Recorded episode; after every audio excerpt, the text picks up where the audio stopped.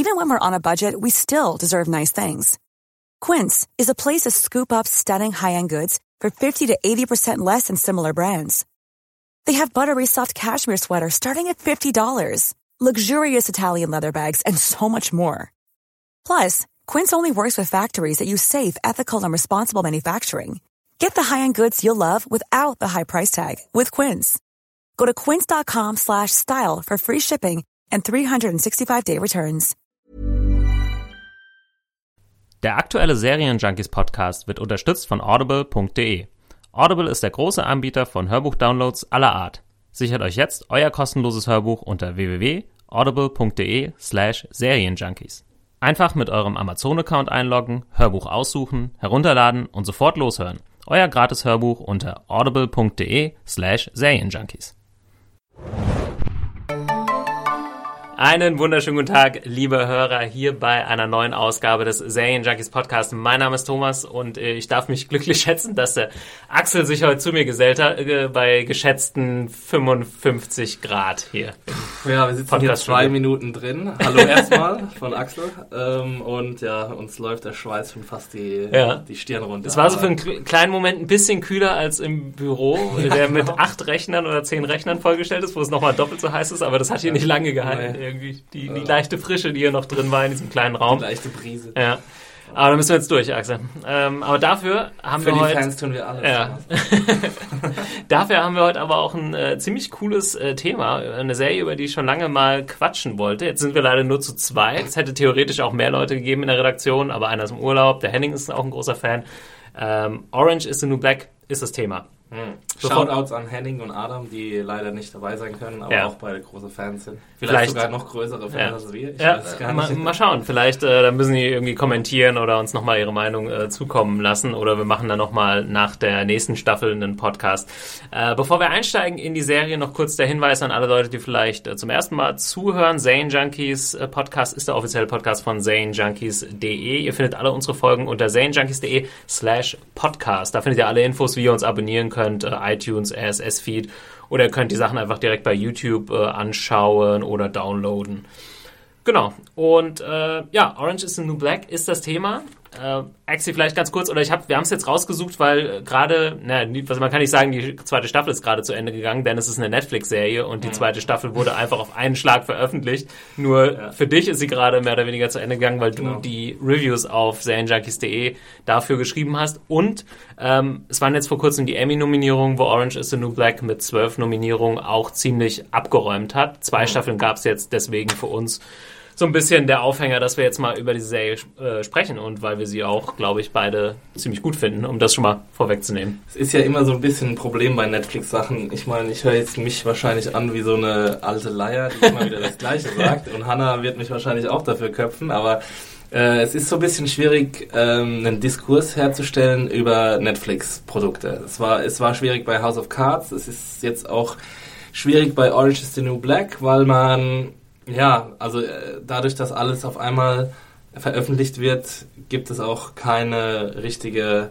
Vorgabe, wie jemand das gucken soll. Und Ja. äh, also da haben wir nicht nur wir Probleme damit, sondern auch die Am unsere amerikanischen Kollegen, die wissen auch nicht so genau, wie sie jetzt diese ähm, an diese Serie herangehen sollen, weil sie ja schon besprechungswürdig ist. Aber ja, es ist halt eben schwierig, wenn jeder das unterschiedlich schnell guckt, äh, dann quasi eine öffentliche Plattform zu finden, wo man das dann auch gemeinsam mit den Fans und den Lesern und den Zuschauern besprechen kann. Ja, das ist so ein bisschen komisch. Vielleicht schießt sich Netflix da so ein bisschen ins eigene Bein, denn ich glaube, die Serie hätte vielleicht ein bisschen mehr Bass, wenn sie eben wöchentlich ausgestrahlt werden würde und dann würden vielleicht auch so Sachen passieren wie Episoden-Podcasts und natürlich viel mehr Reviews. Jetzt gibt's vielleicht eher so Staffel-Reviews dann auf den Seiten. Wir haben jetzt trotzdem die einzelnen Episoden gemacht auf Serienjunkies.de, aber eben nach und nach, so wie, wie du Zeit hattest auch so ein bisschen. Ähm, ja, aber äh, irgendwie ein bisschen schade. Also ich denke schon, dass die Serie irgendwie einen gewissen Bass hat, hat man jetzt auch an den Emmys ähm, gemerkt, aber es wird nie so ein Game of Thrones oder so sein, ne? wo dann Woche für Woche die Leute auf YouTube und sonst wo ähm, ihre Meinungen raushauen. Äh, gut, aber das muss Netflix irgendwie wissen. Ne? Vielleicht überwiegen die Vorteile, das ähm, direkt alles auf einmal rauszuhauen für den, der Ja. sich's anguckt. Eigentlich ja schon. Der kann äh, in seinem eigenen Tempo gucken. Aber ja gut, bevor wir jetzt äh, abschweifen, vielleicht erstmal äh, die Frage an dich. Also Orange is the New Black ähm, oder vielleicht erstmal an die Leute, die es noch gar nicht kennen, was wir machen wollen. Wir werden die Serie hier ein bisschen vorstellen und ich glaube hauptsächlich allgemein ohne große Spoiler über die Serie sprechen, denn es sind erst erst in Anführungszeichen zwei Staffeln rum und ich glaube, man muss da jetzt auch nicht zu sehr in die Story-Details eingehen, sondern wir wollen hier vor allem auch, glaube ich, ein bisschen einen Tipp aussprechen, weil die Serie eben, vielleicht weil sie eben auf Netflix läuft und äh, ich meine, wir werden die Möglichkeit wahrscheinlich Ende des Jahres haben, dann hier die Serie äh, zu sehen, wenn Netflix hier in Deutschland startet. Also von daher, ja, oder? merkt es euch schon mal vor. Wir haben schon ein paar Details, die sind allerdings noch unter Verschluss, mehr oder weniger zu Netflix, aber da in den nächsten äh, Monaten wird auf jeden Fall mehr kommen auf Serienjunkie. Aber Orange is the New Black, äh, Exi, worum geht's? Äh, wer hat's gemacht? Vielleicht mal so die groben Facts. Also, worum geht's? Es ist eine relativ einfache Geschichte. Die zentrale Figur heißt Piper Chapman, wird gespielt von Taylor Schilling. Und äh, sie wird wegen eines alten Vergehens ähm, angeklagt, vor, äh, kommt vor Gericht und muss ins Frauengefängnis. Und äh, sie ist quasi unser trojanisches Pferd, wie wir in diese ganz eigene Frauengefängnisgesellschaft eingeführt werden und treffen dann dort äh, durch ihre Augen, lernen wir eben diese ganz eigene sozioökonomisches Umfeld äh, kennen und ähm, ja, äh, lernen eben ganz einen, einen riesigen Cast kennen. Also es, ist, es gibt ganz viele verschiedene Figuren in diesem Gefängnis. Manche prominent vertreten, andere weniger prominent vertreten. Und äh, ja, das ist eigentlich so die Grundstruktur. Ja, Ähm, du hast jetzt relativ äh, äh, ja schon fast ähm, analytisch äh, beschrieben, aber man muss auch dazu sagen, äh, es ist im Endeffekt eine Comedy oder wahrscheinlich eher eine Dramedy bei den Emmys als Comedy eingereicht worden. Ähm, und hinter der ganzen Show steht auch äh, Genji Cohen, die für diese Art von Sendung, also sie hat unter anderem äh, Weeds gemacht. Weeds ist, Genau. glaube ich, ihr größtes äh, Steckenpferd sozusagen, wo sie auch Creatorin war und äh, wahrscheinlich auch viele Episoden geschrieben hat. Das weiß ich Showrunnerin, nicht. ja. Showrunnerin und Creatorin auf jeden Fall. Und Weeds hat ja auch, war ja auch eine klassische Dramedy und auch sehr, vielleicht noch ein bisschen stärker Comedy als jetzt äh, Ja, Orange is the also New Weeds Black war ja auch ein Halbstundenformat und äh, Ah, okay. äh, Orange is the New Black reizt jetzt die Möglichkeiten von Netflix aus und da sind äh, die Episoden sind ziemlich lang. Also Ziemlich, ne? Zwischen die, 52 und 59 Minuten würde ich jetzt mal den Durchschnitt ansetzen und das Staffelfinale, da bin ich fast vom Hocker gekippt, als ich gesehen habe, äh, hier ich mache irgendwie äh, die Episode auf und sehe, dass es anderthalb Stunden sind. Hatte irgendwie an dem Tag auch nicht mehr so viel Zeit. Ähm, naja. ja, das war dann äh, Spielfilmlänge schon. Ich weiß gar nicht, also in der zweiten Staffel auf jeden Fall. Weiß ich gar Genau. nicht mehr, ob es in der ersten ähm, auch so war. In der ersten Phase hatte sie auch über eine Stunde, Ja. aber ich weiß nicht, ob es jetzt wirklich anderthalb war. Und nochmal ganz kurz zum Hintergrund, ganz interessant, es basiert eben auf einem Buch, was auch hieß Orange is the New Black, My Year in a Woman's Prison. Und äh, die damals Piper Kerman, äh, also man hat quasi den Nachnamen geändert, jetzt der äh, Hauptdarstellerin. Wo ich mich aber gefragt habe, also das weiß ich jetzt auch nicht genau, vielleicht weißt du da mehr, inwiefern, ich habe das Gefühl, das ist nur so ein Anhaltspunkt gewesen oder so ein Ausgangspunkt. Ich kann mir nicht vorstellen, dass es in dem eigentlichen Buch oder in der eigentlichen Geschehnissen, in den wahren Geschehnissen dann so krass wurde. weißt du das irgendwie? Ja, also- oder ist es, also, Man, man erkennt an den Figuren schon, aus wessen Feder die stammen. Also das, man erkennt schon die Genji Cohen Handschrift, muss man Ja. sagen. Also es ist äh, reichlich ähm, abstrakt und absurd vielleicht auch. Also es ist ist natürlich kein reales Abbild einer echt, eines echten Frauengefängnisses. Ähm, es kann teilweise sehr realistisch wirken und auch ist bestimmt auch an bestimmten Ecken realistisch, aber ich glaube, Cohen hat sich eher inspirieren lassen von dieser Geschichte. Ähm, Kerman fungiert, glaube ich, auch als Producerin. ja, oder Beraterin oder sowas. Ja, Beraterin. ja. Naja, was ich, was ich meinte ist, also ich glaube, die arbeiten jetzt nicht dieses Buch nach irgendwelchen Storylines ab, sondern die Idee, die dahinter steht, ist wichtiger. Und ich glaube, die Storylines sind wahrscheinlich zum größten Teil frei erfunden. Vielleicht sind irgendwelche Figuren inspiriert von äh, Geschehnissen, die Ja. eben diese Piper Kerman gemacht hat in dem Frauengefängnis.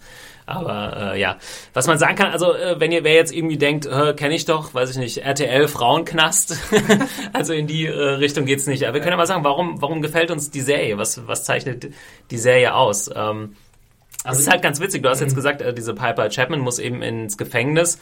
Zehn Jahre oder so, nachdem sie irgendwie das begangen hat. Äh, man kann, das kann man ja sagen, das ist kein großer Spoiler. Sie hatte irgendwie eine, eine Affäre mit einer Frau damals, die äh, Drogenhändlerin war und sie war da so ein bisschen naiv und hat da so ein bisschen mitgemacht und irgendwann mal irgendwas mit über eine Grenze genommen oder mit dem Flugzeug geschmuggelt oder so. Und äh, ist aber im Endeffekt nichts passiert. Sie hat sich von dieser Frau getrennt und ist jetzt glücklich zusammen mit äh, Larry, Larry the Man, äh, gespielt von Jason Biggs, auch äh, tatsächlich ziemlich passend. Das ist der Herr aus äh, American Pie, werden ihn die meisten kennen. The Pie Fucker. Ja, genau, der, genau, der ist es. Besser kann man es wohl kaum beschreiben. Und äh, sie sind jetzt eigentlich so ein bisschen so ein junges, hippes, In Brooklyn wohnen in Brooklyn wohnendes, äh, gut situiertes Pärchen. Ja, er ist, glaube ich, so freischaffender Schriftsteller. Sie stellt irgendwie Kerzen her und Mhm. Ja, kommt auch aus einer guten Familie Ja. und hat so ein bisschen diese dunkle Phase, bisschen diese Experimentierphase hinter sich gelassen und muss jetzt aber plötzlich, weil es irgendwie noch rausgekommen ist, nochmal dann für anderthalb Jahre oder so in den Knast. Ähm, also sprich, es ist jetzt nicht so eine Gangsterbraut, die da reinkommt, sondern kommen, wir kommen eben, wie du es schon gesagt hast, mit diesem, also als trojanisches Pferd, mit dieser netten Frau, mit dem wir uns als äh, ja, weiße Zuschauer sozusagen wahrscheinlich erstmal identifizieren sollen oder können. Ähm, und da will ich auch sagen, die ersten Folgen ziehen auch ihre Qualität oder ihre Spannung und so daraus, dass man mit ihr so mitfühlt. Also sie versucht halt irgendwie da alles rational anzugehen und so, seid doch mal nett hier und äh, versucht mit ihrer Nettigkeit, sie ist halt so ein bisschen so ein Mäuschen, ähm, da durchzukommen und merkt dann auch irgendwie, dass das nicht so wirklich funktioniert und verändert sich dann aber auch natürlich selbst. Ähm, und irgendwann, wo- wir kommen dann nachher nochmal auf die zweite Staffel zu sprechen, ist es gar nicht mehr so sehr ihre Sendung, was ich auch interessant fand, diesen Umschwung dann, sondern, wie du schon gesagt hast, wir haben einen riesigen Cast und äh, genug interessante Geschichten, um dann da tiefer einzusteigen. Es ist wirklich nicht die Geschichte des kleinen weißen Mädchens, das in den Knast muss, sondern wird irgendwann echt so ein Ensemble-Stück. Vielleicht noch nicht so sehr in der ersten Staffel, aber in der zweiten dann mehr. Auf jeden Fall. Ähm, und was es auch noch ähm, als Besonderheit auszeichnet, wir haben so eine äh, Art Struktur wie bei Lost, also dass wir ähm, diverse Figuren im Knast ähm, durch Rückblenden äh, in jeder einzelnen Folge, wenn ich mich nicht irre. Also Ja, also ich bin jetzt nicht genau sicher, ob es in jeder Folge Flashbacks gibt, aber es ist gibt, so ein glaube ich, ein oder zwei Episoden, regelmäßiges es keine gibt. Ding, Ähm, ja. Aber es ist halt so ein regelmäßiges Stilmittel, das eingesetzt wird. Und wir lernen eben ja, diverse Figuren näher durch Flashbacks kennen. Äh, in der ersten Staffel steht eben noch Piper im Vordergrund und äh, ja, in der zweiten Staffel ändert sich das ein bisschen. Ja. Auch, ähm, also auf der einen Seite lernen wir halt die anderen Insassen sozusagen kennen. Ähm, und ihr könnt es euch schon denken, wenn es irgendwie ein amerikanisches äh, Gefängnis ist, gibt's äh, alle möglichen, wie kann man sagen, Ja, alle möglichen gesellschaftlichen, gesellschaftlichen äh, ja, Strukturen, alle äh, so die, die, die Homies aus dem Hood und äh, die, die Latino Girls und Ja. ähm, aber auch alte Frauen, wo man nicht so wirklich weiß, warum sie da sind. Seniorin. Die Seniorin. Ja. Und ähm, also man muss sich so vorstellen, es ist nicht so ein Hochsicherheitsgefängnis, sondern ich weiß nicht, wie nennt man das, Minimum Security. Also sie haben relativ viel Freiraum Ja. äh, zu agieren, sind auch nicht in so klassischen Zellen untergebracht, sondern ähm, ja. Und es gibt dann diese verschiedenen Gruppierungen auf jeden Fall, wo man die verschiedensten Figuren äh, draus kennenlernt und wie du schon gesagt hast, es gibt dann diese, diese Flashbacks und wir haben uns ja schon mal drüber unterhalten, wir finden ja eigentlich, glaube ich, da sind wir uns einig, dass diese Flashbacks leider äh, fast so der schwächste Teil sind der Serie. Mm, Zumindest dann, es wird irgendwann dazu, dass die Flashbacks äh, nicht mehr so stark sind. Ich fand am Anfang hat es noch sehr gut funktioniert als Stilmittel, um einzelne bedeutende Figuren herauszustellen und denen irgendwie eine Hintergrundgeschichte zu geben. Aber irgendwann ähm, ist es dann eben so weit, dass die, die Geschichte im Knast an Interesse ähm, diese Flashbacks überholen Ja. und äh, deswegen man irgendwie jede Minute, die man im Knast länger haben könnte, auch haben wollen würde. Also in meinem Fall ist es zumindest so, dass ich quasi keine Zeit äh, in, in der Vergangenheit verbringen will, weil ich alles so interessant finde, was im Knast passiert. Ja. Die sind auch ähm, nicht so prominent, auch zeitlich nicht so krass prominent eingebaut. Also ich würde jetzt mal schätzen, so eher so eine Viertelstunde von der Episode ist maximal so ein Flashback und da habe ich mir auch manchmal so ein bisschen mehr äh, Meat quasi gewünscht, Ja. ein bisschen mehr äh, Tiefe, weil ich glaube auch nicht, dass die Flashbacks sind meistens wirklich, also bis jetzt nur einmal zu einer Person. Also die, es wird dann auch nicht in der nächsten Folge nochmal drauf oder nochmal zurückgeflasht, glaube ich. Und sie so sind dann so in 15 Minuten wird so ein grober Abriss erzählt. Ja, der ging es eigentlich ganz gut und dann hat sie das falsch gemacht und dann war sie im Knast. Das war mir, wenn es eine Schwäche gibt und ich mag die Serie wirklich sehr gerne, waren es so ein bisschen diese Flashbacks. Das kann man natürlich noch äh, rumreißen sozusagen, wenn man in späteren Staffeln das noch besser ausbaut, ja, und dann plötzlich denkt, ha, äh, okay, das hat natürlich durchaus Sinn gemacht und ist vielleicht jetzt ein ganz cooler Payoff, dass erst jetzt noch was Neues bekannt wird von dieser Figur. Manche Figuren, von deren Hintergrund weiß man auch noch gar nichts, also so wirklich. Es ist so ein bisschen, du hast schon recht, bleibt so ein bisschen oberflächlich. Ja. Also diese Flashbacks. Es gibt ein paar Flashbacks, die werden am Schluss mit einem ziemlich großen äh, Emotional Payoff belohnt, aber manche, die, die versanden so ein bisschen mhm. und, und haben auch keine richtige, was die erste Staffel noch recht gut gemacht hat. Ähm, sie hat die Flashbacks mit der übrigen Episode oder mit der Episodenhandlung recht gut verwoben. Und so ein bisschen thematisch. Auch, ja. Genau, und das ist so ein bisschen verloren gegangen in der zweiten Staffel. Ja.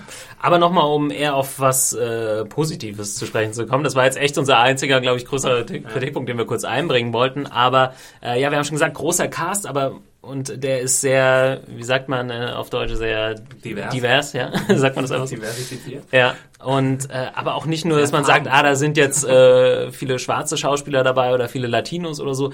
Es ist auch einfach, was das für Typen sind. Also mhm. sieht man im Fernsehen. Erstmal ist es natürlich jetzt logischerweise sehr stark von äh, Damen dominiert, diese Serie, was ja auch mal cool ist, sieht man nicht so oft und die, die Männer müssen da mal ein bisschen in den Hintergrund treten. Und ich finde das Tollste zu dem Punkt genau, äh, dass, dass jetzt auch wirklich schon Stimmen aufgekommen sind, dass es nicht genug starke Männerfiguren in dieser Serie gibt und das ist halt wirklich so, also man kann es einfach niemandem wirklich recht machen, weil in jeder anderen Serie, sei es jetzt True Detective oder ähm, ich weiß auch nicht genau, Fargo. Ja. Da war das äh, Problem, ah, es gibt keine äh, guten Frauenfiguren. So, jetzt haben wir Orange is the New Black. Fargo ist da jetzt ein schlechtes Beispiel für, oder? Da war doch außer, außer ja. Alison Tallman. Ja. Okay. Ähm, und äh, ja, was wollte ich jetzt sagen? Genau, äh, und jetzt haben wir Orange is the New Black, das einfach nur wimmelt von starken Frauenfiguren. Und dann heißt es einfach, ja, wir haben so richtig starke Männerfiguren. Ich ja, meine, ich finde. 90 Jahre lang haben Männer irgendwie äh, die Popkultur dominiert, ja. jetzt könnten auch mal die Frauen irgendwie. Also das finde ich halt wirklich, wenn die Serie gut ist, ist es mir egal. Ich glaube ja auch, also die meisten, wir, sind, wir haben ja auch sehr viele weibliche Hörer, die werden ja auch sich eine Serie angucken und sagen, geil, äh, geiles Ding, auch wenn es halt True Detective ist mhm. und wenn da die Männer im Vordergrund stehen, sind die happy. Und da kann ich jetzt genauso gut sagen, Orange is the New Black finde ich eine geile Serie, nur weil da, also ich es geht halt einfach um Charakter. Ja, ich ob mein, das jetzt Männer oder Frauen sind. Ich finde es eigentlich eher mal erfrischend, weil wie gesagt, wir haben es halt einfach noch ja. nicht so oft gehabt. Und also ich kann mich darauf einlassen. Ich glaube, da sollte, also da sollte sich niemand von abgeschreckt fühlen, kein männlicher Zuschauer von abgeschreckt fühlen. Vor allem, weil die männlichen Charaktere ja zumindest witzig sind. Ja. Also, das die haben halt so ein paar Werte und die ja. haben halt eigentlich alle was was Sympathisches an ja. sich. Zumindest ein kleines Korn an Sympathie ja. kann man ihnen entlocken. Aber lass uns gleich über die Männer sprechen ja. und nochmal kurz über die, die Damen. Also wie gesagt, ich habe schon gesagt, so extrem, also diese, dieses Casting ist äh, der ziemliche Hammer, weil er hat eben, wie gesagt, nicht nur schwarze Frauen, sondern auch wirklich vielleicht mal besonders dicke Leute oder besonders alte, die mit sehr zerfurchtem Gesicht irgendwie äh, auftauchen. Also ich habe es eigentlich in der Serie kaum bisher so gesehen. Ne? Man hat natürlich diese klassischen Networks-Casting, wo die Leute irgendwie alle gleich aussehen und gleich hübsch und so. Mhm. Und ähm, zum Beispiel auch eine extreme Besonderheit, ich glaube jetzt ja auch mit einer Emmy-Nominierung belohnt, war eine ähm, transsexueller Schauspieler. Also ein Mann, der, ich weiß nicht, ob er operiert ist, oder auf jeden Fall jetzt als Frau lebt ja. und auch in Wirklichkeit, also der Schauspieler äh, auch in Wirklichkeit. Und jetzt habe ich gerade Laverne Cox. Ah, okay. Und eben äh, das auch spielt in der Serie eben jemand, man sieht es auch in einem Flashback, er war früher ein Mann und hat sich eben nicht wohlgefühlt in seiner Haut und hat sich irgendwann umoperieren lassen und mhm. äh, ist nicht deswegen im Knast oder Nee, also da, deswegen ist er nicht im Gefängnis, aber es, es, spielt natürlich in seinen Charakter rein und ja, würde man sagen, ein ziemliches Novum äh, im Fernsehen auf jeden Fall. Ähm, ja, ich, mir ist es jetzt auch so prominent noch nicht untergekommen und man muss schon sagen, dass ähm, bei aller Dramedy-Anwandlung, die die Serie hat, ist sie schon relativ drastisch, nicht nur was jetzt die Besetzung angeht, sondern auch was so ein bisschen die porträtierten Vorkommnisse angeht und vor allem auch die Sprache. Also es ist sehr direkt alles. Ja. Und es nimmt niemand wirklich ein Blatt vor den Mund. Ich meine, auf Netflix kann ja auch jeder alles sagen, was er möchte. Ja. So HBO-mäßig. Und es wird äh, auch, es gibt auch mal nackte Haut. Äh, es gibt sehen. nackte Haut zu sehen. Es ist ähm, sehr unmittelbar und direkt, äh, was, was einem da widerfährt. Ja. Das ist jetzt wirklich auch nichts für schwache Nerven, auch wenn es sehr oft ähm, Comic Relief gibt und eigentlich auch viele Figuren dem Comic Relief dienen, ähm, ist es trotzdem sehr, äh, ja, unmittelbar und Ja. schonungslos eigentlich auch. Auf jeden Fall. Also ähm, da ist Netflix auch schon ein relativ großes Risiko eingegangen. Man weiß halt nie so richtig, jetzt hat's Emmy-Nominierungen und so, das hört sich alles gut an. Bei Netflix weißt du halt aber nie so, wie viele Leute gucken das. Ähm, wie, Also es wird jetzt auf jeden Fall weitergehen mit einer dritten Staffel. Ähm, ja, es ist halt ein interessantes Konzept. Also Es hat aber auch mehr Buzz, muss man sagen, also zumindest unter den Kritikern, äh, als House of Cards. Also man muss echt sagen, dass ähm, ja, dass man man dachte ja vorher, House of Cards wird so der Dampfer, der der Netflix irgendwie jetzt katapultiert in die vordersten Reihen der Serienproduzenten. Aber wenn man wenn man sich zumindest die kritischen Stimmen an, anhört, dann ist es eigentlich äh, Orange is the New Black. Ja, das hatte ich ja auch noch, durch ein ähm, viel kleineres Budget entsteht Ja. und äh, keine Namen wie David Fincher oder, äh, oder Ja. ähm, wie heißt der andere? Kevin Spacey. Kevin Spacey. Ja. Das hatte ich ja auch noch auf dem Zettel. Deine Meinung hätte ich da gern gewusst, aber du hast jetzt schon angesprochen. Äh, ja, was ist das größere Zugpferd eigentlich vielleicht für Netflix? Ne? Also Emmy-mäßig sind sie jetzt irgendwie schon gleich gezogen, quasi. Also jetzt vielleicht nicht komplett gleich, weil ich glaube House of Cards jetzt schon das zweite Mal bei den Emmys dabei ist und nicht das Ja, erste Mal. Das ist eine absolute, fast schon eine Frechheit. das. Die zweite Staffel von House of Cards, also mehr Nominierungen oder ich glaube gleich viel Nominierungen wie Orange is the New Black abgeräumt hat. Ich habe House of Cards halt leider nicht gesehen, weil es kam mir und ich glaube, der, der Verdacht hat sich so ein bisschen bestätigt, schon so zusammengebastelt vor. House of Cards äh, wirkte so kalkuliert Ja. und äh, dagegen wirkte Orange is the New Black irgendwie frischer und es hat mich mehr gereizt, es anzufangen. Ähm, deswegen habe ich es auch gemacht und sehr gerne geguckt. Ähm, aber ja, so wie du schon gesagt hast, ich glaube, du bist, Axel, auch nicht der Einzige, der der Meinung ist, Orange is the New Black ist vielleicht die stärkere Serie von den beiden. Auf jeden Fall. Also diese zweite Staffel von House of Cards war eine ziemlich große Enttäuschung, muss man wirklich sagen. Äh, ich habe das auch in meinen Reviews, ähm, die leider nicht so positiv ausfallen konnten, auch so dargelegt. Und ähm, ja, also es, du hast schon richtig gesagt, es war, es sollte ein kalkulierter Erfolg werden. Es wurde auch ein Erfolg, weil es entsprechend Emmy-Nominierungen Emmy-Nominierungen gab und es auch viel Medienhype gab, aber äh, jetzt, wenn man es wenn man's mal von kritischer Seite betrachtet, ist es einfach die schlechtere Serie. Es ist einfach keine tiefgründige Politserie oder Politsatire, wie es angekündigt wurde, sondern es ist einfach, ja, so pff, eine Geschichte von einem Typen, der sich irgendwie an die Spitze kämpft und äh, der ultra genial ist und keine Widerstände kennt und seine Gegner total platt macht. Und da ist einfach Orange is the New Black die interessantere ähm, Serie, weil sie die interessanteren Ka äh, Charaktere hat. Und darum geht's für mich. Das steht für mich meistens im Vordergrund. Wenn ich interessante Figuren habe, dann finde ich die, die Handlung interessanter, als wenn ich irgendwie eine Figur habe, die langweilig ist. Äh, vielleicht, weil du es gerade sagst, vielleicht können wir ja mal irgendwie kurz noch ein, zwei Beispiele für die ziemlich abgefahrenen Charaktere geben oder hast du irgendwie ein, ein Favorite unter den, den Damen? Wir haben hier die Zettel, also das ist irgendwie mal zwei Seiten jetzt hier mit vielen Namen. Wir können ja noch mal irgendwie, also Taylor Schilling hatten wir ja als ist die Hauptdarstellerin, Piper oder die Hauptfigur Piper Chapman. Äh, wie gesagt, ist, wenn ihr Taylor Schilling kennt, die hat auch in so ein paar Hollywood bisschen so Romanzen mitgespielt, äh, sieht halt relativ unschuldig aus und ist deswegen eigentlich perfekt und gibt da auch, also würde ich sagen, macht ihre Sache auch sehr, sehr gut. Gibt halt alles, äh, wirft sich da auch körperlich irgendwie voll rein, ja. Nacktszenen ja sind ähm, dabei und äh, verändert sich auch irgendwie in ihrem, in dem Stil und ihrem Typ. Und äh, es wird auch teilweise dann ziemlich, ziemlich dunkel. Es hat halt auch, es ist nicht nur ähm, pers eine persönliche Geschichte, sondern es hat auch so ein bisschen fast Wire-eske äh, sozialkritische Töne. Gerade so in der zweiten Staffel geht es natürlich auch ein bisschen, geht es auch ein bisschen darum, wie wird so ein Gefängnis eigentlich geführt? Geht man überhaupt, macht es überhaupt Sinn, diese Leute da einzusperren? Werden die dadurch nicht noch schlimmer? Oder und ähm, gerade auch in an ihrer Figur wird es da so ein bisschen abgearbeitet. Also sie finde ich als Hauptdarstellerin super, aber wird halt unterstützt durch diese zahlreichen tollen äh, Nebenfiguren. Ähm, vielleicht noch ein bisschen bekannter ist äh, Kate, äh, wer ist die? Kate Mulgrew, die damals äh, bei Star Trek Voyager Captain Janeway gespielt hat. Da könnten Sie die meisten kennen. Ist jetzt schon ein paar Jährchen älter und spielt äh, so eine alte russische Gangsterbraut so ein bisschen. Und ähm, wurde, glaube ich, auch für einen Emmy, Emmy nominiert. Ich finde sie jetzt nicht unbedingt die stärkste Figur, aber auch ein, auch ein interessanter Charakter. Und ansonsten, hast du noch ein Favorite? Also mein absoluter Favorite ist ja Pensataki. Pensataki. ähm, gespielt von Taryn Manning. Ähm, die ist so, ja, die kommt jetzt nicht so, ist jetzt nicht so präsent, hat jetzt keine so eine Führungsrolle, würde ich jetzt mal sagen. Ähm, aber ist irgendwie für mich einfach so der sympathischste abgefahrenste Charakter. Muss man vielleicht auch noch sagen, neben den, den Schwarzen und den Latinos und so ist halt eine Gruppe in diesem Gefängnis so ein bisschen die, die Meth Heads, die, genau. so, die so ein bisschen dämlich sind, weil sie sich zu viel Drogen reingepfiffen haben und alle schlechte Zähne haben, so, so Trailer Park Trash, so ein bisschen. Und deren Anführer, Anführerin ist eben Pensataki. Also ihr Spitzname, ihr richtiger Name ist Tiffany Doggett.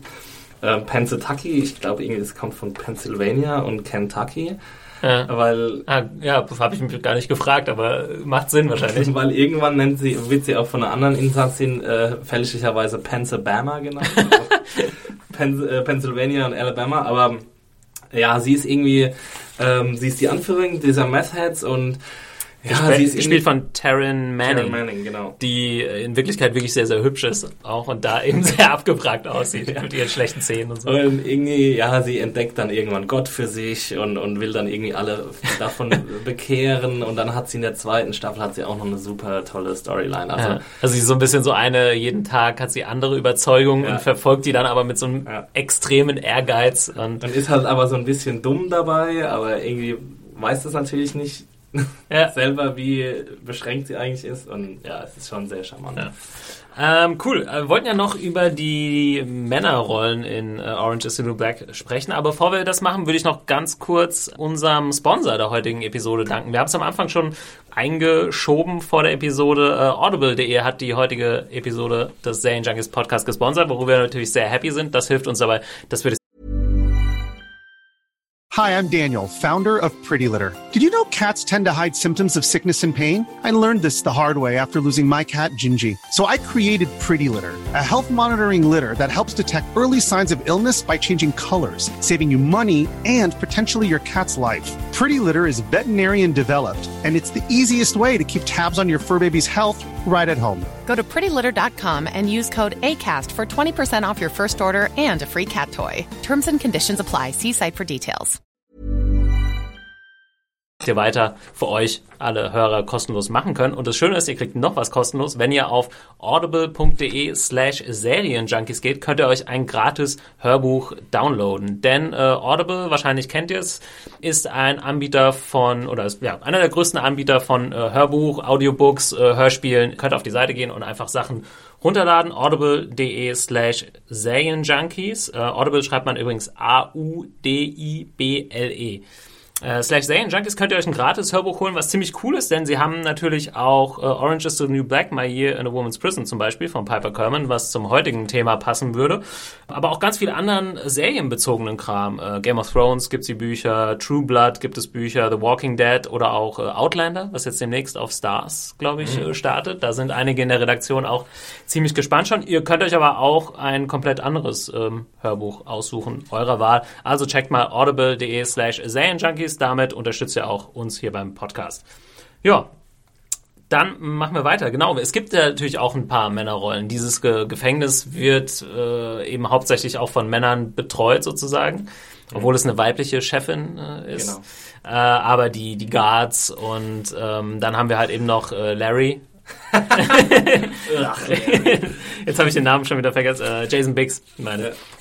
Ja. Ähm, ja, aber ich finde auch gar nicht so uninteressant. Also Larry war so ein, ist ein größerer Kritikpunkt bei den Kritikern. Also es geht natürlich dann darum, dass die Beziehung äh, zwischen Piper und Larry natürlich auf eine Probe gestellt wird, wenn sie jetzt ein Jahr im Knast ist ja. und er draußen machen kann, was er will, mehr oder weniger und natürlich sie nicht oft sehen kann und sie verändert sich und so weiter.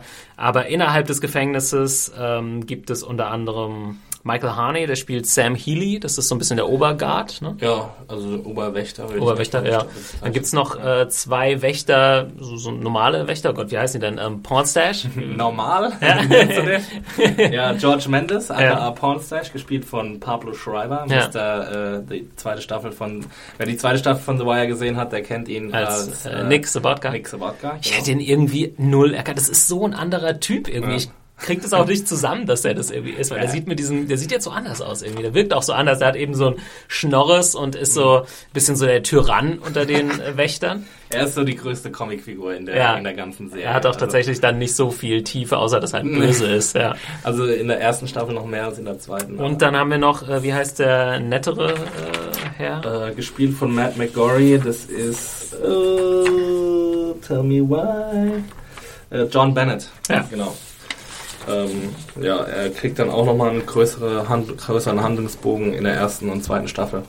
Ist vielleicht so von den Wärtern für mich jetzt der am wenigsten interessante. Ähm, Ja, wen ich, wen ich mag, ist, ähm, wir haben einen, der ist äh, Caputo, heißt er. Der ist, Ja. äh, ja, es ist er eigentlich stellvertretender Chef von diesem Gefängnis oder so. Eins unter der, der Chefin, die ziemlich mies äh, drauf ist und der irgendwie alles so ein bisschen egal ist, die auch eher so auf wirtschaftliche Sachen guckt und auch mit ihre politische Karriere oder die ihres Mannes vorantreiben will. Auch ein nicht uninteressanter Plotpoint, weil es dann natürlich dazu kommt, nutzt sie ihre äh, Position aus, äh, um irgendwie politische Intrigen zu spinnen oder politisch irgendwie weiterzukommen.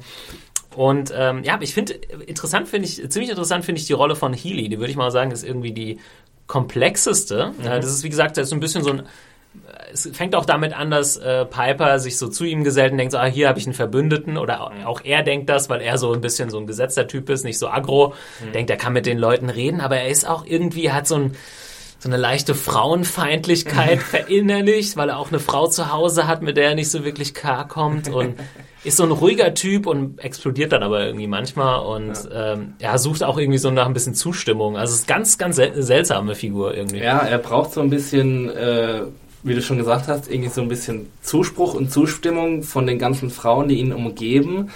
Ähm, aber sobald er dies nicht bekommt, wendet er sich quasi sofort gegen sie. Ja. Also er, er sucht immer wieder so, so Anhaltspunkte oder unter den Häftlingen sucht er halt immer wieder irgendwie Verbündete. Ja.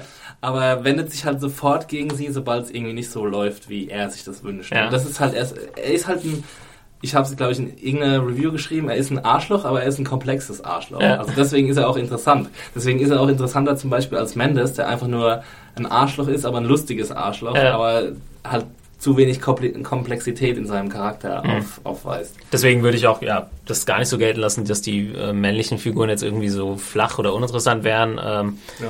Der andere junge Guard, ich habe jetzt schon wieder den Namen vergessen, sorry. Ähm, Ähm, John Bennett. John Bennett, äh, dessen Handlungsstrang ist ja jetzt auch nicht so uninteressant, weil er, da gibt man jetzt auch nicht zu viel vorweg, eben eine Beziehung oder Affäre mit einer Gefangenen anfängt, was ziemlich äh, böse enden kann, äh, sprich, weil es einfach verboten ist, Ja, logischerweise. illegal, ja. ja. Wenn er da auch für ins Gefängnis gehen kann und so weiter. Äh, haben wir noch mal Larry, wie gesagt, äh, wird so ein bisschen als Schwachstelle ausgemacht. Das äh, in der zweiten Staffel, ich glaube, man hat sich nach der ersten Staffel überlegt, ja, diese Beziehungssache zwischen den beiden, da soll man den, sollten wir den Fokus ein bisschen vom wegnehmen. Das haben sie auch gemacht. Ja. Dadurch ist er jetzt nicht mehr. Man ist jetzt gerade in der zweiten Staffel auch nicht sonderlich oft außerhalb des Gefängnisses. Also Nee, der, der man ist Fokus eigentlich schon. nur wegen Larry außerhalb des Gefängnisses. Und das war vielleicht so ein bisschen das Problem, dass man eben, gut, wegen Alex am Schluss auch noch ein bisschen, äh, Alex ist die Freundin von, von Piper, ähm, ja. Genau, vielleicht kann man da noch sagen, das ist auch noch ein großer Handlungsstrang. Äh, Piper ist eben wegen, ich habe es ja am Anfang erwähnt, wegen dieser Ex-Freundin, mit der sie eine Beziehung hatte, irgendwie Anfang ihrer 20er äh, im Gefängnis und äh, die Sache hat sich auch noch nicht komplett geklärt, sagen wir es mal so, ohne jetzt viel vorwegzunehmen. Das wird auch noch ein großes, äh, ein großer Handlungsstrang für sie. Ja, cool. Ähm, aber ich glaube insgesamt äh, von uns eine definitive Empfehlung. Ähm, Auf jeden Fall. Ähm, ich finde auch, dass es sich hier zum ersten Mal auszahlt, dieses Binge-Modell von Netflix. Ich habe es zwar jetzt nicht gemacht, ähm, weil ich ja die Reviews geschrieben habe und weil ich das nicht so mag, wenn ich, wenn ich Serien irgendwie kurz hintereinander doppelt sehe. Ähm, aber ich finde viel stärker als bei House of Cards ist es so, was passiert jetzt als nächstes? Ich will jetzt, also ich kann mir sehr gut vorstellen, dass man Orange is the New Black an einem Wochenende oder an, in, einer, in einer Woche irgendwie durch, durchzieht, weil es Mhm. einfach so schön ineinander greift, die einzelnen Episoden. Das ist auch, hört öfter mal mit einem Cliffhanger auf und ich habe die erste Staffel auf jeden Fall, die haben wir ja noch nicht, noch nicht besprochen bei uns, äh, habe ich, glaube ich, an Weihnachten letztes Jahr äh, durchgebinged und dann habe ich wirklich, glaube ich, in drei oder vier Tagen habe ich die komplett geguckt. Mhm. Ähm, das hat Spaß gemacht. Also würde auf ich, würde ich dir recht geben. Das, der, der Sog ist ziemlich stark. Ich gucke gar nicht so extrem schnell auch Serien. Ich bin jetzt nicht der größte Binge-Watcher, aber bei äh, Orange is the New Black war es schon mit am, am schnellsten von den. Ja, natürlich, weil es auch irgendwie dann komplett auf einen Schlag verfügbar war, aber ähm, ich glaube auch, selbst wenn die Serie jetzt schon alt gewesen wäre, hätte ich da ziemlich schnell äh, mir das alles reingezogen. Wieder ein Nachteil für Leute, die das reviewen müssen. Äh, die Leute, die das schnell sich angucken und dann die Reviews durchlesen, die haben die meisten Auffälligkeiten oder Plotholes oder Inkonsistenzen vergessen. Äh, bis die Reviews erscheinen und dann hat es immer so ein bisschen den Anschein, als wollte der Reviewer halt äh, auf, auf Fehler hinweisen, die andere Leute schon vergessen haben und dann ist es halt, ist da so ein bisschen eine Differenz zwischen Leser und Rezensent und ja, das ja. War, war jetzt so am Anfang war das so ein bisschen äh, auffällig, ähm, dass eben, eben als Kritiker muss man kritisch rangehen ne? und muss halt irgendwie nach diesen Fehlern auch schauen und die halt auch benennen. Und die Leute, die es halt toll finden und die alle Episoden schon gesehen haben und wissen, wie es ausgeht und wissen, wie toll es am Ende ist, die ähm, der, bei denen ist diese, sind diese Fehler eben nicht mehr so prominent. Ja. Ja.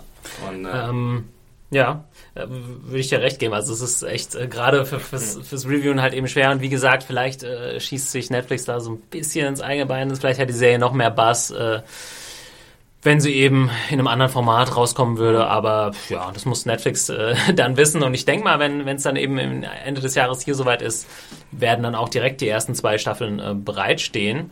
Äh, ist natürlich jetzt ein bisschen äh, problematisch. Wir haben schon die Möglichkeit, das hier zu sehen. Für die meisten Deutschen, wo ich jetzt nicht ausschließen würde, dass es einige Leute in Deutschland gibt, die schon Netflix nutzen. Da gibt's ja Mittel und Wege, ohne es jetzt promoten zu wollen, aber das ist einfach so. Und ich glaube, die Netflix-Leute, wir haben auch mit welchen gesprochen, die wissen das auch und ja. Ich meine, es geht ja alles irgendwann auf ein Konto. Ja, richtig. Ist ein großes Unternehmen, das kann denen eigentlich egal sein. Genau. ähm, nee, aber ich glaube, gerade weil jetzt äh, die Rechte von Orange is New Black in Deutschland sonst nicht, noch nicht anderweitig verteilt sind, werden sie das dann direkt äh, am Start haben, im Gegensatz zu House of Cards vielleicht, was mhm. noch was in Deutschland bei Sky lief, wo sie, weiß ich nicht, ob sie die Rechte dann schon wieder zurückhaben werden, wahrscheinlich nicht ähm, dass es eben okay. dann direkt äh, verfügbar sein wird. Aber ja, freut euch schon mal drauf. Das ist auch paradox, ne? Ja, äh, gut, vielleicht war es äh, zu dem Zeitpunkt eben noch nicht klar, ja. dass sie nach Deutschland gehen und jetzt sind die Rechte halt erstmal schon für eine Weile weg von ihren eigenen Serien. Aber ähm, in Zukunft gehe ich davon aus, und das hat Netflix auch so ein bisschen so kommuniziert, dass sie all ihre Eigenproduktion dann weltweit auch überall gleichzeitig raushauen. Äh, also jetzt gibt es ja auch schon Netflix in Holland und, und, ähm, da kam Orange is the New Black an dem gleichen Tag, wie es in den USA rauskam. Also, also Leute, fahrt über die Grenze nach Holland. Dort könnt ihr dann Orange is the New Black kommen. Genau. Einfach genau. an einem Wochenende durchbingen im Hotel oder Ja, dann zurückkommen. auch ein guter Plan. Ähm, cool. Dann äh, Orange is the New Black. Wir wollten vielleicht, wollen wir noch kurz äh, über die zweite ja, Staffel ja. Äh, kurz sprechen. Dann läuten, äh, läuten wir an dieser Stelle kurz die äh, Spoiler-Glocke und ähm, schließen unser kleinen Tipp äh, vorerst damit ab. Schreibt uns immer an podcast at wenn ihr Anmerkungen, Fragen habt und so weiter. Und ähm, ja, nächste Woche sind wir wieder mit einem neuen Podcast voraussichtlich am Start. Äh, ich nicht, weil ich bin im Urlaub. Ah, sehr gut. Äh, oder auch nicht so gut für die Podcast-Zuhörer, schade. Aber ja, wir überbrücken ja noch so ein bisschen die Zeit zu The Walking Dead. Wann geht's da weiter, Axel? 12. Oktober oder 14. Ja. Ähm, ja. Ansonsten checkt nochmal serienjunkies.de slash podcast für alle Episoden, die wir gemacht haben. Wir haben Einzelbesprechungen zu True Detective, Game of Thrones, Breaking Bad und The Walking Dead und noch ganz viele andere Einzelepisoden, mit denen wir auch noch äh, weitermachen. Dann kurze Spoilerwarnung. Wir sprechen für alle, die es schon gesehen haben, kurz über die äh, zweite Staffel von Orange is the New Black. Ähm, wir haben es vorhin schon mal so ein bisschen angesprochen der Fokus verändert sich so ein bisschen, geht weg von Piper, was ich cool fand. Ich glaube, also geil ist ja die erste Folge, wird sie irgendwie verlegt in ein anderes Gefängnis? Mhm. Nee, ist es ja, die erste? Sie, ähm, ja. ja, genau. Sie kommt nach Chicago, äh, weil sie dort aussagen soll gegen. Genau, äh, aber auch wird so völlig im Dunkeln gelassen. Das ist ja auch eine, eine Sache, die die Serie ziemlich gut macht. So dieses, Gefühl der Hilflosigkeit vermitteln, wenn man so ein Gefangener ist und irgendwie einem und sie ist ja eine intelligente Frau und deswegen ist sie glaube ich nochmal doppelt gefrustet immer, ja. dass einfach niemand was sagt und man behandelt sich automatisch so ein bisschen wie wie ein Depp. Und so. ist auch ziemlich cool dargestellt dieser Transfer nach Chicago. Es geht ja per Bus und dann per Flugzeug ja. und dann nochmal per Bus. Also da äh, haben sie sich auch schon ordentlich was rausgelassen, würde ich jetzt mal behaupten, im, im Budget und haben glaube ich sogar wirklich in äh, Chicago auch gedreht. Und äh, ja, also einfach diese Ohnmacht, die sie verspürt gegenüber mhm. der ja, der staatlichen Autorität oder Macht, das ist schon äh, ganz gut dargestellt. Und dann äh, aber interessanterweise die zweite Episode kommt dann komplett ohne Piper aus. Ja. Und das ist ja schon geil. Also das da hatte ich dann auch nochmal gedacht, ey, Respekt auf jeden Fall, die vertrauen jetzt auf dieses geile Ensemble und müssen nicht äh, die weiße, hübsche Schauspielerin jetzt unbedingt in den Mittelpunkt stehen. Also da steht Netflix auch echt drüber.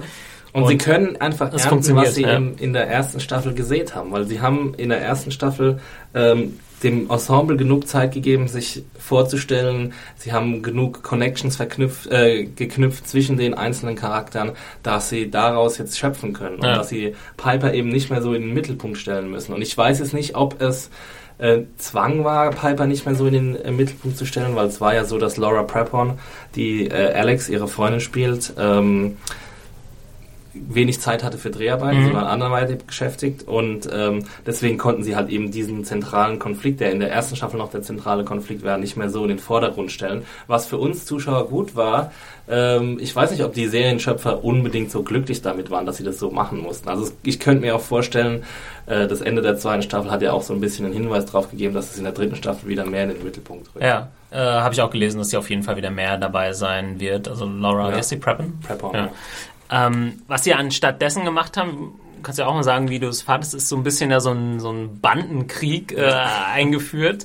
Äh, eigentlich war es in der ersten Staffel so, dass klar gab es diese Grüppchen, also irgendwie Latinos und Schwarze und so weiter, aber dann gibt es eine Figur jetzt in der zweiten Staffel mit Vi, die mhm. so eine klassische Gangster-Kingpin-Frau ist, äh, ja. äh, so ein bisschen das Äquivalent eben zu einem Stringer Bell oder eher vielleicht zu einem äh, Avon Barksdale, die auf der mhm. Straße eben so ein bisschen ihren kleinen Dealer-Ring hatte und da Geld gemacht hat, immer quasi junge Leute unter ihre Fuchtel genommen hat und ähm, ziemlich eiskalt unterwegs ist. Wie eiskalt merkt man dann irgendwie im Laufe der Staffel mhm. und jetzt ins Gefängnis kommt und dann so die äh, ja die schwarzen Mädels um sich schart, egal ob sie das wirklich wollen oder nicht. Und ähm, ja, dann so, ja, eben auch auf Kingpin im, im Gefängnis macht und dadurch auch so einen Kleinkrieg anzettelt, der vorher gar nicht vorhanden war. Ja. Und dadurch wird es dann auch ein bisschen düsterer und relativ brutal teilweise.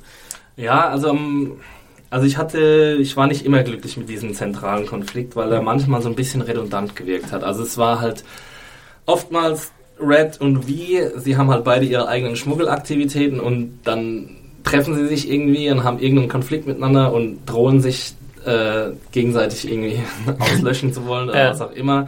Und äh, ja, es passiert nie so richtig was, bis am Ende halt dann alles kulminiert. Ja. Es war so ein bisschen in der zweiten Staffel ähm, die Boardwalk Empire Symptomatik, dass man ganz viele verschiedene Erzählstränge hat und äh, während der Staffel noch nicht wirklich weiß, wo die hinführen und am Ende dann kommen sie alle wundersam zusammen. Mhm. Und das hat Boardwalk Empire zum Beispiel jetzt über vier Staffeln exzellent gemacht und auch ähm, Orange is the New Black hat es jetzt wirklich sehr, sehr gut gemacht in der letzten oder in den letzten beiden Episoden, das alles so zusammenkommen zu lassen, dass es stimmig, dass es zu einem stimmigen Gesamtbild wird. Und da ähm, wird dann eben auch die Kritik, die geäußert wurde während der Staffel, äh, ein bisschen abgeschwächt, weil es einfach am Schluss so viel Belohnung dafür gibt, dass man jetzt dabei geblieben ist, dass es, ähm, dass es das eigentlich wert war. Ja. Nee, aber interessant. Also würde ich ja auch recht geben, dass es teilweise dieser Beef zwischen den beiden Gruppen so ein bisschen äh, redundant war. Ähm, trotzdem irgendwie spannend. Ja. Ähm, es gab noch so ein bisschen so einen zweiten Plotline, das fand ich cool. Oder wahrscheinlich wir beide so als alte Wire-Geeks und äh, die auch immer so ein bisschen so gerne politische Note in der ganzen Sache haben. Das bietet sich ja auch an. Es ist immer noch ein, es spielt immer noch in einem Gefängnis, was irgendwie auch eine bittere Wahrheit ist, dass in den USA man erstmal wegen jedem Scheiß ins mhm. Gefängnis kommen kann und da und auch ewig lang ja sehr lange und äh, der wird auch ja auch ziemlich schlecht teilweise behandelt ziemlich unfair. Und es gibt ein paar interessante Sequenzen. Ich erinnere mich an die eine Sache mit dieser alten verwirrten Frau die dann frei kommt, weil sie quasi mhm. zu krank ist, um noch Gefangene zu sein, aber ihr dann auch überhaupt keine Unterstützung gegeben wird? Ja, das, das ist so eine, ähm, ja, eine legale rechtliche Besonderheit in den USA, die heißt Compassionate Release. Ja. Das heißt, du äh, wirst halt eben, also es, der Name sagt genau das Gegenteil von dem, was wirklich passiert. ja. Also compassionate heißt ja irgendwie so mit ähm, Mitgefühl. Mitgefühl, genau. Ja. Äh, wirst du jetzt freigelassen, weil du zu lang schon drin warst ja. oder was auch immer. Aber sie werden einfach freigelassen, weil, äh, weil sie das Gefängnis überfordern in ihren administrativen und sorgfältigen Tätigkeiten und ähm, dann wird einfach diese arme, äh, arme alte Frau, ich glaube Johnny hieß sie oder oder Jamie oder irgendwie so, die wird dann einfach quasi bei der nächsten Straßenecke rausgelassen ja. und endet dann wahrscheinlich irgendwo in der Gosse. Außer ja. sie wird von irgendeiner Hilfsorganisation gefunden oder so. Ja, da äh, teilweise ziemlich, ziemlich bitter. Und mhm. dann noch so eine zweite Sache, wir haben es schon vorhin angesprochen, ist die, äh, die Sache mit der, mit der Chefin des Gefängnisses, die eben äh, Geld unterschlägt. Es werden, äh, ich glaube ich, Duschen nicht repariert und ja. so weiter. Und ähm, dann gibt's eben diese Storyline, dass Larry, oder nee, glaube sorry, ein anderer Journalist, den Larry irgendwie kennt oder so, ja. das dann untersuchen soll und Piper soll ihm so ein bisschen helfen, obwohl das auch noch nicht so ganz aus dekliniert wurde, diese Storyline, ne? Die ist ja, ja nicht so wirklich dann zu am Ende. Schluss alles ziemlich schnell. Also es ging Ja. irgendwie, sie hat ja dann, ähm, Piper fängt ja auch dann äh, diese, diese Zeitung an, Ja. was ich auch ziemlich charmant fand, die- Storyline, äh, der Big House Bugle, wo sie dann irgendwie die, die Wachen auch vorstellt und dann am Ende ähm, dazu überredet wird, quasi gegen, äh, also belastendes Material gegen Figueroa quasi zu, zu veröffentlichen oder zumindest ähm, Protestaktionen äh, zu veröffentlichen. Also es gibt ja, kommt ja dann zu Protestaktionen innerhalb des Gefängnisses und sie soll darüber schreiben. Sie wehrt sich erst dagegen, weil sie genau weiß, dass sie dann ins Fadenkreuz von Figueroa äh, gerät, aber macht es dann eben trotzdem. Und äh, ja, dann soll sie verlegt werden in ein anderes Gefängnis, als ja, um sie stumm zu schalten Ja. quasi. Und dann äh, bricht sie eben ins, in, in das Büro ein und findet dort sofort die Unterlagen. Und dann dauert es eben irgendwie äh, fünf Minuten, bis das ganze, die ganze Storyline aufgeklärt ist. Was aber schön ist, ist, dass eben ähm, Caputo dann Figueroa ersetzt am Schluss und total der Idealist ist. Und da kommen Ja. wir dann wieder zu Wire, zu äh, The Wire zurück und zu Tommy Carcetti in der dritten und vierten Staffel. Game is rigged, man. The Game is rigged. und dass eben einfach der größte Idealist in, diesem, in diese Institution reinkommen kann mit den größten Vorsätzen und die innerhalb kürzester Zeit, äh, sobald die Person eben in der Machtposition ist, äh, ja, also, äh, er in kürzester Zeit diese Ideale aufgeben muss. Ja, es ist ein, halt schon äh, super, super sein zweiter Tag oder so, wo dann alles irgendwie schief läuft. Äh, Das war schon äh, ziemlich bitter. Aber Caputo, das habe ich vorhin leider nicht genannt, weil mein Lieblingscharakter, aber auch echt eine coole Figur irgendwie. Ja. Ne? Wo man, das haben sie auch ganz, ganz clever gemacht, dass sie ihn so, ja, er sieht ja so ein bisschen aus wie so ein Anzugschnösel so. Ja. Und äh, ziemlich früh machen sie dann aber klar, dass er irgendwie in seiner privaten äh, Zeit irgendwie in der Band spielt und eigentlich so ziemlich locker ist. Und Ja. ähm, Das nee, haben sie in der zweiten Staffel, finde ich, sowieso sehr gut gemacht, dass sie die äh, Wächter, also wie, wie dieser ähm, Zeitungsartikel quasi auch wollte, also äh, wie hieß der Guards, there are people too? Da wurden Ja. in der Zeitung quasi immer neue äh, Wächter vorgestellt. ja, Und wie genau heißt denn der, der dicke Wächter? O'Neill. Ja. Und, äh, das haben, sie wirklich sehr gut gemacht, dass sie in der zweiten Staffel irgendwie die, diese Wächter so vermenschlicht haben. Ja. Irgendwie auch. Also es gibt auch, ähm, also erstens mal O'Neill, der einfach nur super lustig ist und am, am Schluss wirklich grandiose Momente kriegt im Staffelfinale. Mit den Nonnen. Mit den Nonnen, wie er da die Nonnen bespaßen Ja. soll und irgendwie seine eigene Story erzählt, Ja. weil er auch irgendwie auf einer katholischen Schule war und da irgendwie anscheinend auch zumindest psychologisch misshandelt wurde Ja. von den Nonnen und ähm, ja, auch die Geschichte zwischen Healy und Pensatucky, die war auch unglaublich ergreifend. Also es gibt über die Staffel hinweg werden sie ja so ein bisschen zu Freunden und ähm, nähern sich an und gründen zusammen diese Selbsthilfegruppe. Und äh, ja, und Pensatucky ist es dann auch am Schluss, die, die Healy dazu bewegt, ähm, Suzanne, also Crazy Eyes, äh, zu entlasten. Stimmt, ja. Das Ja. ist auch noch so. Crazy Eyes hatten wir ja gar nicht äh, angesprochen. Auch, Ja. also ja, muss man jetzt nicht so viel zu sagen, aber eine wahnsinnige Leistung von der Schauspielerin äh, Uso Aduba. Genau. Äh, ja, das ist wirklich äh, crazy, aber äh, macht es schon ganz, also man, was heißt, wir kennen jetzt vielleicht nicht unbedingt persönlich Leute, die so drauf Ja. sind, aber es gibt halt Leute, die, die wirklich sehr, sehr crazy sind. Das haben sie ganz gut gemacht, zu erklären, warum sie so ist, wie sie ist. Mhm. Also es war ein Flashback, was auch eigentlich ziemlich gut funktioniert hat und auch irgendwie recht traurig, äh, sehr traurig und sehr bewegend auch war. Auf jeden Fall. Ja. Ja. Und wie sie damit umgegangen sind, dann auch mit der Konstellation mit Wie, äh, war ziemlich äh, cool. Also insgesamt ähm, kommen wir ja hier sehr positiv auf jeden Fall raus. Äh, wer weiß, was da noch die nächsten Staffeln so kommt, aber es ist echt auf dem, ich finde Orange is the New Black ist echt auf einem guten Weg, auch zu einer wirklich großen Serie zu werden, die sich vielleicht irgendwann mal einreihen kann mit äh, The Wire und Breaking Bad und was es da so gibt. Es Ja. ist natürlich noch, vielleicht noch nicht. Äh, Es ist, ich weiß nicht, ob es jemals auf solche Stu Stufe kommt, Weil- weil es ist zu wenig, ähm, wie sagt man, die Tragweite ist zu gering. Ja. Also wir haben The Wire, wir haben Breaking Bad, da sterben Leute, da sterben zentrale Charaktere, mit denen wir jahrelang mitgefiebert haben. Und ich weiß nicht, ob, ob Orange is the New Black jeweils diese, diese Schwelle von Dramedy zu Drama überspringen wird. Also sie, ist eine, sie ist jetzt schon eine große, eine tolle Dramedy, aber für mich, um in diesen Olymp vorzustoßen, wo, wo The Wire und Breaking Bad und The Sopranos sind, da fehlt eben noch, ich weiß gar nicht, ob die Serie überhaupt das Potenzial hat dazu, weißt du? Vielleicht wird sie ja jetzt düster in der dritten Staffel. Ja, vielleicht ist es halt, sind es halt nicht unbedingt die Serien, die zum Vergleich stehen sollten, aber es ist Ja. immer, äh, ist immer Klar. schwierig, ja. Ja. Ähm, The Wire ist sowas Realistisches, Sopranos eigentlich was sehr Fiktives Mhm. und trotzdem, oder Breaking Bad, und trotzdem sehr, sehr gut, obwohl ich ja Break, persönlich Breaking Bad nicht ganz so weit oben Ja, sehe, wie, äh, wie die anderen, obwohl es sehr, sehr unterhaltsam ist. Aber ja, ich, das ist halt ein bisschen unfair zu sagen, ein Drama ist potenziell, so wie The Wire, was wir ja so ein bisschen machen, wir sagen, es ist potenziell mehr wert, weil es so real ist und so groß und so, äh, ja, so, so sehr auf die äh, Realität und auf die sozialen Begebenheiten eingeht. Ähm, ja, ist das automatisch besser als ein Game of Thrones, was halt Fantasy ist? Ne? Das ist schwierig. Vom Unterhaltungswert kann ja beides hoch sein. Klar, also vom Unterhaltungswert keine Frage, aber wir vergleichen hier einfach Hochliteratur mit Popkultur. Ja, das ja. ist einfach so. Ja. Also Orange is the New Black ist super unterhaltsam und ist auch intelligent und alles, aber es fehlt einfach nur noch dieses letzte, dieser letzte Dreh, der, Mhm. der es irgendwie zu etwas Literarischem Ja, wird. und es könnte vielleicht auch manchmal noch eine Ecke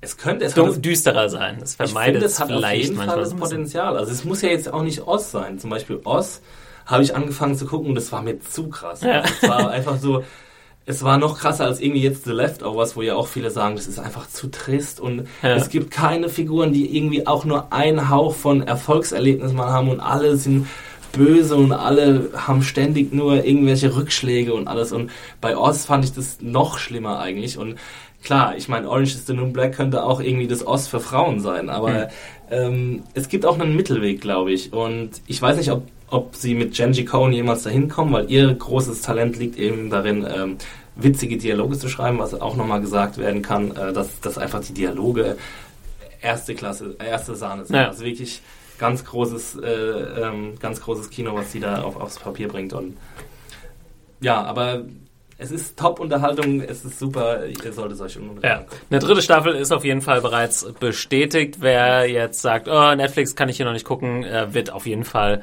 im Laufe des Jahres, äh, glaube ich, noch die Möglichkeit haben, sich diese sehr geniale Ja. Serie reinzuziehen. Und äh, bis dahin sagen wir erstmal äh, vielen Dank fürs Zuhören. Orange is the New Black war das Thema heute. Checkt noch serienjunkies.de slash podcast beziehungsweise audible.de slash serienjunkies, wo ihr ein gratis äh, Hörbuch abstauben könnt. Und ähm, ja, und schreibt uns immer podcast at serienjunkies.de. Axi, vielen Dank äh, für das nette Gespräch. Ich, wir hoffen, euch hat's gefallen. Schreibt uns doch Feedback. Abonniert uns bei iTunes, was auch immer, gibt uns Sterne. Und schreibt uns bei Twitter, Thomas, wo kann man Ach dich finden genau, ja, äh, unter @picknicker83 und äh, dich Axel? Ich bin Max Stiel, echt bei Twitter. Genau, da gerne Vorschläge auch hin, was ihr hören wollt und so weiter. Wir verabschieden uns. Bis zum nächsten Mal. Ciao. Tschö.